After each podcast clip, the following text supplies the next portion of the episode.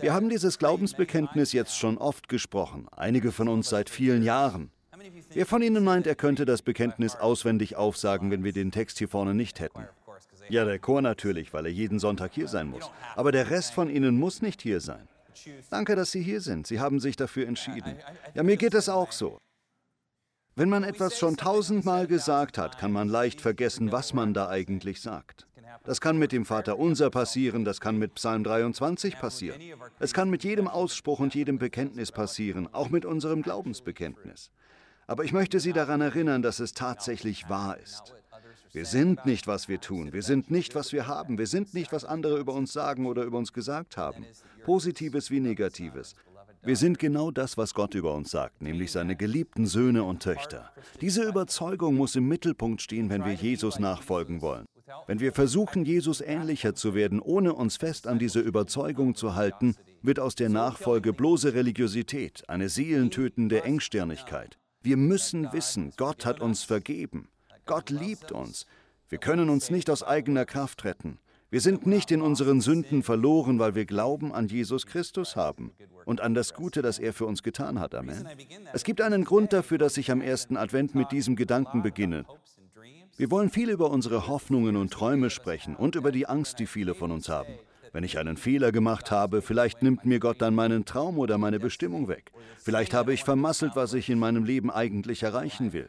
Haben Sie schon mal dieses Gefühl gehabt? Ich ja. Ich habe mich manchmal gefragt, bin ich krank? Bin ich nicht da im Leben, wo ich eigentlich gerne wäre, weil ich etwas falsch gemacht habe, gesündigt habe oder einen Fehler gemacht habe? Wir alle können auf Dinge in unserer Vergangenheit zurückschauen, die Schuld- oder Schamgefühle in uns wecken. Wir alle haben einige Leichen im Keller vergraben. Viele von uns, wahrscheinlich die meisten von uns, haben noch Schuld, Süchte und Dinge im Leben, mit denen wir zu kämpfen haben. Wir haben Beziehungsprobleme und psychische Erkrankungen. Es gibt so vieles, mit dem wir zu kämpfen haben. Wir stecken da drin. Wenn wir dann bestimmte Ziele noch nicht erreicht haben, wenn wir in einer Adventszeit des Lebens sind, einer Wartezeit auf das, was wir hoffen, dann fragen wir uns, hat Gott mir meine Bestimmung weggenommen? Hält Gott mich von dem fern, wo ich in meinem Leben eigentlich sein sollte? Ich hätte nicht gedacht, dass ich in diesem Alter erst da bin, wo ich bin. Es gibt so viel mehr, das ich inzwischen eigentlich erreichen, tun oder sehen wollte. Ich warte auf diese eine bestimmte Sache in meinem Leben, aber sie ist immer noch nicht eingetroffen. Vielleicht fühlen Sie sich davon angesprochen. Vielleicht hoffen Sie darauf, dass ein Kind oder ein Enkel zum christlichen Glauben kommt. Vielleicht hoffen Sie darauf, dass Sie eines Tages wieder Leben und Liebe in Ihrer Ehe haben. Vielleicht sind Sie schon lange Christ, aber Sie bleiben Ihrem christlichen Glauben eher aus einem Pflichtgefühl treu, nicht weil Ihr Herz mit wahrer Überzeugung oder Leidenschaft brennt. Sie fragen sich, wann Sie endlich mal wieder die Stimme Gottes hören werden. Sie dürfen wissen, dass all diese Gefühle normal sind. Viele von ihnen haben Hoffnungen und Träume. Das kann ganz unterschiedliches sein. Ein Unternehmen zu gründen oder einen bestimmten Job zu bekommen, zu einer bestimmten Gruppe dazuzugehören. Solange die Ziele lobenswert und gut sind, ist es wert, sie nicht aufzugeben. Sie sind es wert, ihnen nachzugehen. Sie sind das Warten wert. Das ist es, was der Advent uns lehrt. Der Advent erinnert uns daran, dass Warten geübt werden muss. Ziele zu erreichen erfordert Geduld. Es erfordert die Bereitschaft, zusammen mit Gott einen engen, schwierigen Weg zu beschreiten. Gott wird uns dahin bringen, wo wir hin müssen, solange wir ihm gegenüber kein hartes Herz haben. Ich glaube, das ist der Schlüssel. Ganz gleich, wie verkorkst wir sind, wie viele Fehler wir gemacht haben, wie tief wir gefallen sind. Solange wir ein aufnahmebereites Herz für die Anweisungen und Impulse Gottes haben, führt er uns schließlich ans Ziel. Allerdings tun wir uns oft mit Gottes Timing schwer. Ich habe das schon oft gesagt, das steht in der Bibel. Gottes Timing ist nervig. Philister 19, Vers 25. Nein, ich mache nur Spaß. Das steht nicht in der Bibel. Aber Gottes Timing kann wirklich nervig sein, oder? Das kann man durchaus in den Geschichten der Bibel sehen. Oft meinen Menschen, dass sie Gottes Eingreifen sofort brauchen. Aber er greift erst viel später ein. Gottes Timing ist nicht unser Timing. Gott ist auf nervige Weise ohne Eile. Er ist total ohne Eile. Aber er ist auch unaufhaltbar. Er bewegt sich langsam in seine geplante Richtung und nichts kann ihn aufhalten. Wenn Gott Ihnen einen Traum gegeben hat oder er Ihnen ein bestimmtes Ziel aufgetragen hat, dann müssen Sie verstehen, wer mit Jesus gehen will, der muss im Schritttempo gehen. Aber wer mit ihm geht, der wird schließlich Gutes erleben, egal wo es hingeht. Werfen Sie nur mal einen Blick auf Gottes Schöpfung. Sie hat keine Eile, ist aber unaufhaltbar. Ich habe gelesen, dass man ein 5 cm breites Stahlband um eine wachsende Wassermelone schnallen kann. Mit der Zeit zerbricht die Wassermelone das Stahlband.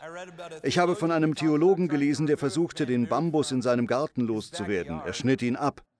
Das erste Mal, als er das tat, wuchs der Bambus doppelt so hoch, doppelt so grün, doppelt so stark wieder. Er sagte, du meine Güte.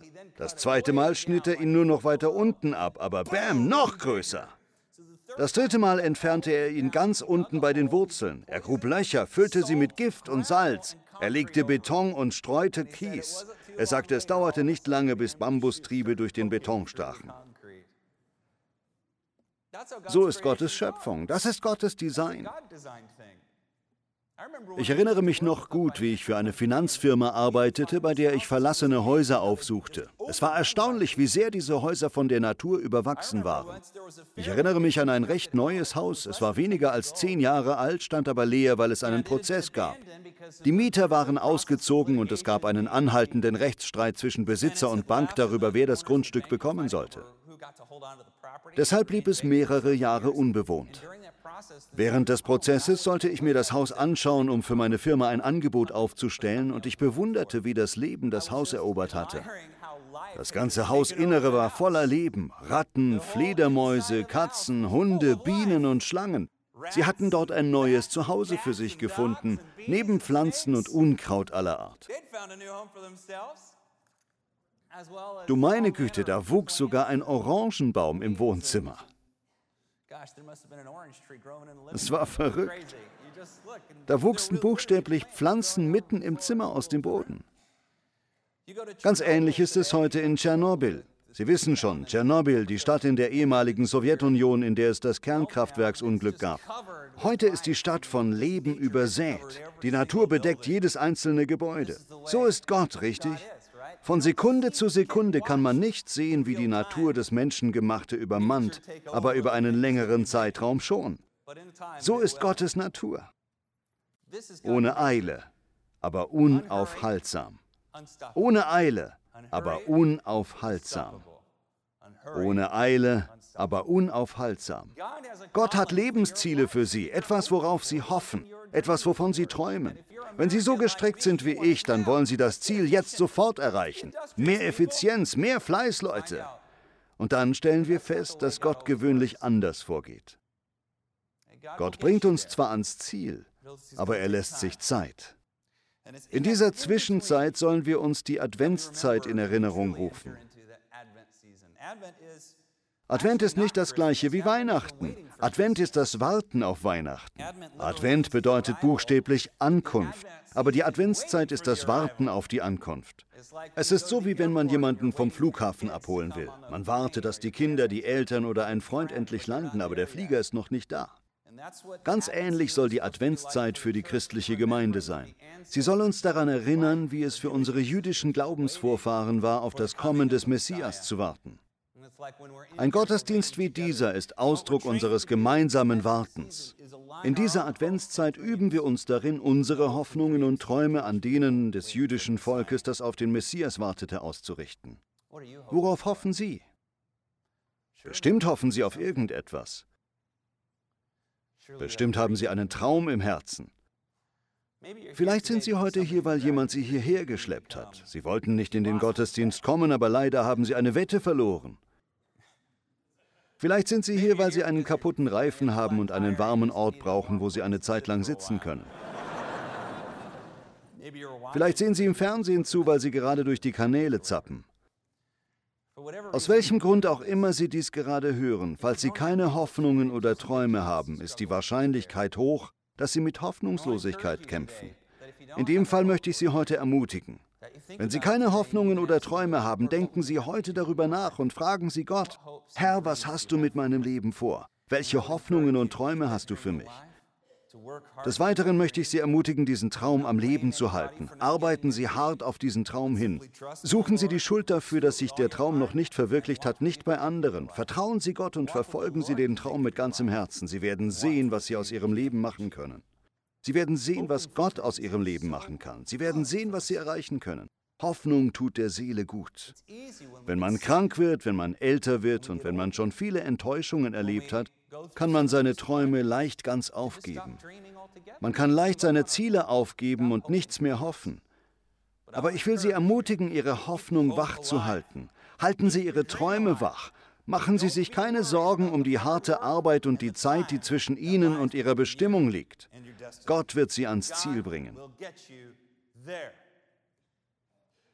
Im ersten Buch Mose, Kapitel 3, lesen wir eine Adventsgeschichte. Das ist die erste Adventsgeschichte. Der Advent ist eine alttestamentliche Zeit. Durch das ganze Alte Testament zieht sich das Warten auf den Gesalbten, den Messias. Und die erste Adventspassage kommt ganz am Anfang der Bibel, in 1. Mose. Viele von uns kennen die Geschichte. Gott schuf eine gute Welt. Aus dem Chaos erschuf er einen geordneten, guten Ort. In diese Welt platzierte er einen Garten. Und in diesem Garten formte er aus Staub der Erde den Menschen und nannte ihn Adam. Adam und Gott kannten einander. Sie waren wie Freunde. Sie gingen miteinander im Garten spazieren. Doch für Adam reichte das nicht. Er brauchte einen Gleichgestellten. Das ist schon witzig. Die Bibel berichtet, Gott schuf etwas und es war gut. Gott schuf das nächste und es war gut. Gott schuf noch etwas und es war gut. Dann schuf Gott den Menschen und Gott sagte, das ist nicht gut. Das steht da buchstäblich. Es ist nicht gut, dass der Mensch allein ist. Ist das nicht witzig? Also schuf er eine Frau, richtig? Haben Sie gehört, liebe Damen? Daumen hoch. Also kommt Eva aus Adams Körper und die beiden passen genau zueinander. Und ich weiß, uns kommt das komisch vor, aber Adam und Eva lebten im Garten nackt. Damit kommt zum Ausdruck, dass sie ohne Scham lebten. Sie schämten sich wegen nichts.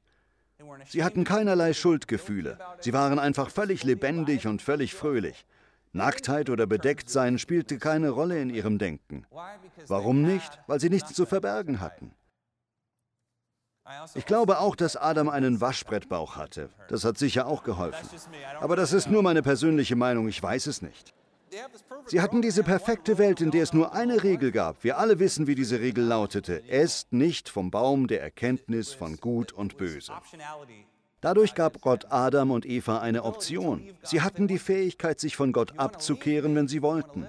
Wenn ihr mich verlassen wollt und ohne mich leben wollt, könnt ihr von diesem Baum essen, dann erkennt ihr das Böse.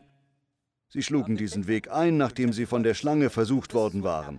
Daraufhin ereignete sich Folgendes. Machen Sie sich bewusst, dass durch den Sündenfall all das Böse in die Welt kam. Sünde kam in die Welt. Adam und Eva übergaben Satan die Autorität über diese Welt. Es war also das Schlimmste, was je passiert war. Und dann ereignete sich Folgendes.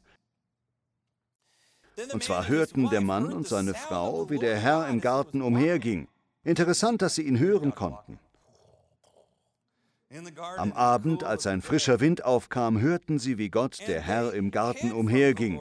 Ängstlich versteckten sie sich vor ihm hinter den Bäumen. Da haben wir es. Scham. Mit einem Mal hatten sie Scham und Schuldgefühle. Zum ersten Mal. Das gehört zu den schlimmsten Gefühlen überhaupt. Aber Gott, der Herr, rief, Adam, wo bist du? Adam antwortete, ich hörte dich im Garten und hatte Angst, weil ich nackt bin. Darum habe ich mich versteckt. Wer hat dir gesagt, dass du nackt bist? fragte Gott. Hast du etwa von den Früchten gegessen, die ich euch verboten habe? Adam zeigte mit dem Finger sofort auf seine Frau. Genau.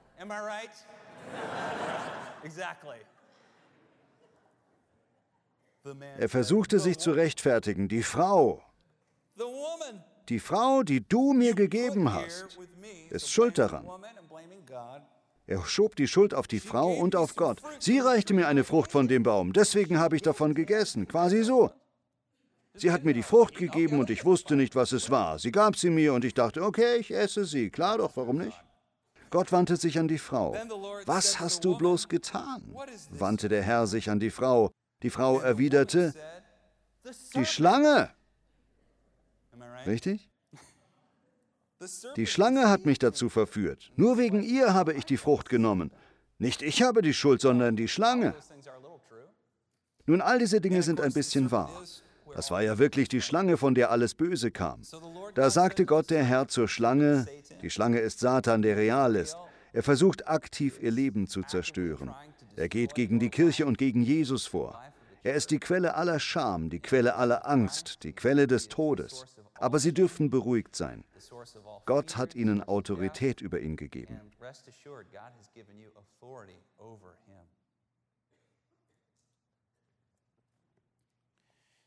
Da sagte Gott der Herr zur Schlange, das ist deine Strafe. Verflucht sollst du sein, verstoßen von allen anderen Tieren.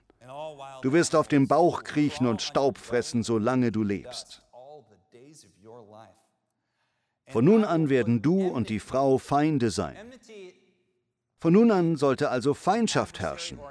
Im Hebräischen steht da wörtlich, von nun an werde ich einen Feind zwischen dich und der Frau stellen. Er sagte zur Schlange, ich werde einen Feind, einen Kämpfer zwischen dich und die Frau stellen. Das ist der erste messianische Text in der Bibel, die erste Prophezeiung über den Messias. Es wird Feindschaft zwischen dir und der Frau herrschen. Ich werde einen Feind, einen Kämpfer zwischen die Frau und deine Nachkommenschaft stellen. Wer ist die Nachkommenschaft des Teufels? Dämonen, Böses, Krankheit, Tod, Hass. Und wer ist die Nachkommenschaft der Frau? Nun, das sind wir. Zunächst das jüdische Volk und dann alle, die durch Jesus Christus in Gottes Familie und seinen Bund eingepflanzt wurden. Er, nicht sie, Plural, sondern er. Er wird dir auf den Kopf treten und du wirst ihm in die Ferse beißen. Das ist eine Prophetie über das Kreuz. Der Biss in die Ferse versinnbildlicht die Kreuzigung von Jesus und durch seine Auferstehung hat er Satan den Kopf zertreten. Amen. Das ist das Versprechen. Fast das ganze Alte Testament ist der lange, lange Weg zur Erfüllung dieses Versprechens Gottes. Als sich die Geschichte zu entfalten beginnt, werden die Dinge nicht sofort besser. Im Gegenteil, sie werden erst noch schlimmer. Angefangen mit dem Brudermord zwischen Kain und Abel. Nationen bekriegen einander. Krankheit, ein kürzeres Leben, Konflikt. Böses aller Art hält Einzug in die Welt. Doch unter all dem gibt es eine Gegenbewegung Gottes, ohne Eile und doch unaufhaltsam. Er geht langsam gegen das Böse vor und lässt grüne Triebe durch den Beton des Reiches der Finsternis sprießen ohne Eile, unaufhaltsam. Das zieht sich durch das gesamte Alte Testament. Es fängt mit Abraham an. Gott wählt einen Niemand von nirgendwo, um zum Vater vieler Völker zu werden. Ausgerechnet einen alten Mann, er war schon 75, sollte aber zum Vater vieler Völker werden. Einige von ihnen sind 75 und Gott sagt ihnen, du sollst zum Vater vieler Völker werden. Und sie denken, wie bitte? Ich habe gerade mit Golfspielen angefangen, ich bin im Ruhestand. Nein, danke. Vielleicht hat Gott Ihnen ein Versprechen gegeben. Jetzt sitzen Sie hier und haben das Gefühl, nachdem ich dieses Versprechen im Herzen bekommen habe, haben sich die Dinge für Sie nur zum Schlimmeren gewendet. Tja, so ist das. Verlieren Sie nicht die Hoffnung. Wenn Gott uns ein Ziel gibt, dann ist das oft so. Nein, nicht oft, sondern es ist immer so. Wenn Gott uns ein Ziel gibt, dann führt der Weg dorthin nie entlang der breiten und leichten Straßen, die letztlich destruktiv sind. Er führt uns entlang eines schmalen, schwierigen, steinigen Weges, der aber letztlich zum Leben führt. Wir können damit rechnen, dass der Weg, auf den Gott uns führt, schwierig ist. Wir können damit rechnen, dass er mühsam ist. Wir können damit rechnen, dass er eine lange Zeit braucht. Aber wir können auch damit rechnen, dass er es wert ist. Gottes Versprechen bewahrheitet sich. Verlieren Sie nicht die Hoffnung, geben Sie den Glauben nicht auf. Gott wird Sie dahin bringen, wo Sie hin müssen. Gott hetzt nie und sein Timing ist super nervig. Also vertrauen Sie ihm. Amen. Satan wird immer gegen sie kämpfen. Je wichtiger ihr Leben ist, desto mehr wird der Feind sie angreifen, desto mehr wird er sie aufhalten wollen und ihnen Schlechtes antun wollen. Aber Gott wird sie retten. Gott wird sie vor diesen Dingen bewahren. Haben Sie keine Angst. Fast alles, womit der Feind uns bekämpft und schadet, findet im Kopf statt. Das heißt, wir glauben das Falsche. Wir malen uns Angsteinflößendes aus. Wir machen aus einer Mücke einen Elefanten. Vertrauen Sie Gott. Leben Sie heute und vertrauen Sie, dass er Sie schon ans Ziel bringen wird. Hören Sie nicht auf den Feind. Hören Sie auf mutige, weise Menschen in Ihrem Leben. Und vor allem hören Sie auf Gottes Worte in der Bibel. Sie sind immer wahr. In der Geschichte der Bibel sehen wir immer wieder, dass Satan die Geburt von Jesus Christus mit allen Mitteln verhindern will. Als König Herodes, ein durchweg böser Herrscher, hörte, dass ein neuer König Israels geboren wurde, ließ er in der Gegend von Bethlehem alle Babys unter zwei Jahren umbringen. Satan wollte das Kommen von Jesus verhindern. Deshalb gibt es heute den Tag der unschuldigen Kinder. Am vierten Weihnachtstag, dem 28. Dezember, gedenken wir dieser Babys, die im Grunde genommen die ersten christlichen Märtyrer waren. Wussten Sie das? Das waren die Ersten, die um der guten Nachricht von Jesus willen gestorben sind. Wir gedenken ihrer. Das erinnert uns daran, dass es immer einen großen Kampf zwischen Gottes Vorhaben in dieser Welt und der Erfüllung dieses Vorhabens gibt. Doch Gottes Zusagen erfüllen sich immer. Hat Gott einmal etwas gesagt, ist es wie in Stein gemeißelt. Gott nimmt seine Worte nicht zurück. Gott zieht seine Versprechen nicht zurück. Gottes Treue hängt nicht von unserer Treue ab. In der Bibel steht, selbst wenn wir untreu sind, bleibt er treu, weil er sich selbst nicht untreu werden kann. Er kann nicht zurücknehmen, was er gesagt hat. Also vertrauen Sie den Zusagen Gottes. Vertrauen Sie darauf, dass er Sie ans Ziel bringt. Vertrauen Sie darauf, dass Sie in den Himmel kommen, wenn Sie glauben, dass Jesus Christus Ihr Herr und Retter ist. Vertrauen Sie darauf. Haben Sie keine Angst. Schließlich möchte ich noch sagen, in den Geschichten der Bibel und an anderen Stellen sieht man immer wieder, dass Gott Träumer gerne hat. Sind Sie schon mal auf negative Weise ein Träumer genannt worden? Haben Sie schon mal gehört, oh, die ist so eine Träumerin, er ist so ein Träumer? Sehen Sie das als Kompliment an, liebe Freunde. Ich bin lieber ein Träumer als, wie hat es mein Opa Schuller ausgedrückt? Ich träume lieber Großes und versage, als nichts zu träumen und damit Erfolg zu haben. Ich auch. Im Träumen liegt eine Kraft, die dem Glauben entspringt. Dem Glauben, dass mein Leben größer sein kann, als es momentan ist. Dem Glauben, dass Gott mich dorthin bringen kann, wo ich momentan noch nicht bin. Das erweitert und vergrößert unsere Vision. Das gibt uns Sinn und Hoffnung. Das gilt auch, wenn Sie schon älter sind. Vielleicht hören Sie das heute und Sie sind schon sehr alt. Sie denken, oh Mann, ich kann doch keine Träume mehr im Leben haben. Ich kann keine Ziele mehr haben. Ich habe genug getan, Bobby, lass mich in Ruhe. Ich will Ihnen sagen, je älter Sie sind, desto mehr müssen Sie träumen. Ich habe beobachtet, wie einige Leute in den Ruhestand treten und jahrelang nur noch Golfbällen hinterherlaufen. Nichts gegen Golfspielen, laden Sie mich gerne mal zum Spielen ein. Aber ich habe beobachtet, dass der Verlust eines Lebenssinns viele ältere Menschen krank macht und andere hält ein Lebenssinn am Leben. Das heißt nicht unbedingt, dass man weiter einen bezahlten Job haben muss. Es ist eine sagenhafte Lebenszeit, um zu lehren und als Mentor zu fungieren, etwas zu bauen und zu geben und zu dienen. Der Lebensabend auf dieser Erde ist eine sagenhafte Gelegenheit, sein Leben etwas ganz Sinnvollem zu widmen.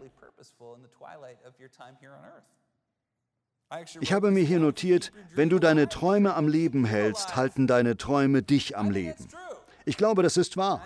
Ich glaube, wenn Sie schon länger keinen Traum oder kein Ziel mehr hatten, dann ist es Zeit, dass Sie Abhilfe schaffen. Können die älteren Leute im Saal mal Amen sagen? Amen, sehr schön. Allerdings gibt es eine große Gefahr, Träumen auf naive Weise nachzugehen. Das wird auch als Stockdale-Paradox bezeichnet. Das stammt aus einem Buch mit dem Titel Der Weg zu den Besten. Darin schreibt der Autor über einen Admiral namens James Stockdale, der acht Jahre in einem vietnamesischen Kriegsgefangenenlager verbrachte. Er wurde mehr als 20 Mal gefoltert. Ausgehungert, durstig, nass, ständig in unangenehmen Situationen. Viele seiner Männer starben und er erzählt, dass die Optimisten als erstes starben. Es gab Männer, die sagten, keine Sorge Jungs, bis Weihnachten sind wir wieder hier raus. Weihnachten kam und ging und sie sagten, bis Ostern sind wir hier raus. Ostern kam und ging und sie sagten, bis zum 4. Juli sind wir hier raus. Ehe sie sich's versahen, war wieder Weihnachten. Der Admiral erzählt, dass diese Männer an einem gebrochenen Herzen starben, weil sie die brutalen Fakten ihrer gegenwärtigen Lage zu leugnen versuchten. Er erzählt weiter, dass auch die Pessimisten starben. Seine Schlussfolgerung, man braucht ein bisschen von beidem. Das ist das Paradox. Er bezweifelte keine Sekunde lang, dass er irgendwann befreit würde, aber er stellte sich auch der Tatsache, dass er keine Ahnung hatte, wann. Er musste jeden Tag nehmen, wie er kam. So etwas in diese Richtung. Hier ist sein Zitat. Das Stockdale-Paradox besagt, du musst dir trotz der Schwierigkeiten den Glauben an den endgültigen Erfolg bewahren. Das glauben wir alle, oder? Gleichzeitig musst du dich den schonungslosesten Fakten deiner gegenwärtigen Realität stellen, was immer sie sind. Manchmal denken wir, Hoffnung zu haben und ein Träumer zu sein bedeutet, dass wir unsere gegenwärtige Lage leugnen oder vergessen müssen. Doch das kann uns davon abhalten, aktiv zu werden und gegenwärtige Probleme zu verarbeiten. Es gibt ein gutes Zitat von Yvonne Chinard, einem 80-jährigen Abenteurer und Gründer von Patagonia. Er hat gesagt, es gibt keinen Unterschied zwischen einem Pessimisten, der sagt, oh, es ist hoffnungslos, also brauche ich nichts zu tun, und einem Optimisten, der sagt, das wird schon, also brauche ich nichts zu tun. In beiden Fällen geschieht nichts. Mir gefällt der Gedanke, dass wir Schwierigkeiten anerkennen sollen. Vielleicht haben Sie Krebs. Dann können Sie sagen, ich habe Krebs, aber ich werde ihn besiegen. Ich habe eine schlechte Ehe, aber Gott kann sie retten. Ich bin außer Form, aber ich kann gesund werden. Ich habe eine Sucht, aber ich kann Hilfe bekommen. Wir können etwas unternehmen, wenn wir in schwierigen Situationen stecken. Wir müssen nicht zwischen völliger Verzweiflung und naivem Optimismus wählen. Stattdessen können wir Hoffnung und Glauben haben. Wir können unsere Situationen realistisch einschätzen und trotzdem darauf vertrauen, dass Gott uns ans Ziel bringen wird.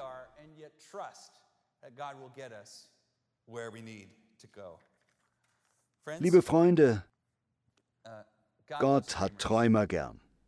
Vergessen Sie das nicht in dieser Adventszeit. Meine Hoffnung ist, dass es eine Bewegung des Heiligen Geistes in unserer Kirche gibt, um viele Hoffnungen und Träume wieder zu entfachen. Möge er uns allen die Widerstandsfähigkeit geben, die Monate und teilweise sogar Jahre zu ertragen, in denen wir kämpfen müssen, um schließlich ans Ziel zu kommen. Amen. Beten wir. Vater, wir lieben dich und wir danken dir, dass du uns liebst. Herr, so viele von uns haben mit Scham und Schuldgefühlen zu kämpfen. Wir wollen uns von unseren Sünden abkehren. Wir bitten dich, dass du uns vergibst. Vater, wasch uns von allem rein, was wir getan haben. Wir wollen dir vertrauen. Selbst wenn wir wieder versagen. Herr, du wirst uns unsere Bestimmung nicht wegnehmen. Du bleibst an unserer Seite und greifst uns unter die Arme, um uns ans Ziel zu bringen. Herr, wir lieben dich, wir danken dir und vertrauen dir im Namen Jesu. Amen.